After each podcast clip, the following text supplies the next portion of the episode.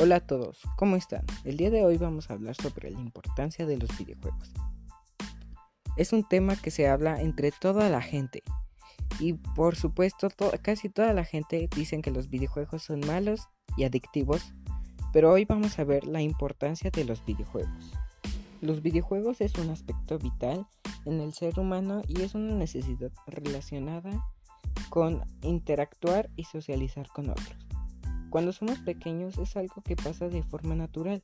Aprendemos a través del juego para desarrollar habilidades y lo más importante, desarrollamos nuestra imaginación y curiosidad por las cosas que nos atraen.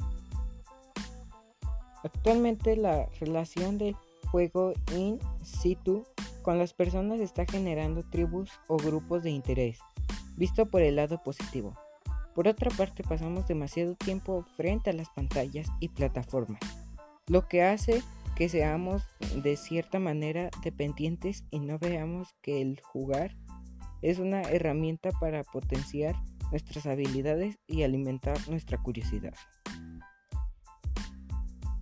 Y como dice el célebre psicoanalista Donald Winnicott, es en el juego y solo en el juego que el niño o el adulto como individuos son capaces de ser creativos y de usar el total de su personalidad.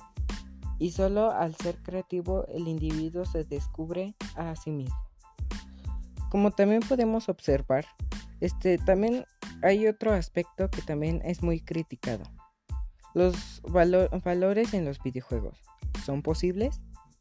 Pues sí, sí hay valores. ¿Qué, ¿Qué valores consideramos básicos para que se respeten en un videojuego. Tolerancia y respeto. Conocer y aceptar a los demás con sus semejanzas y diferencias respecto a nosotros.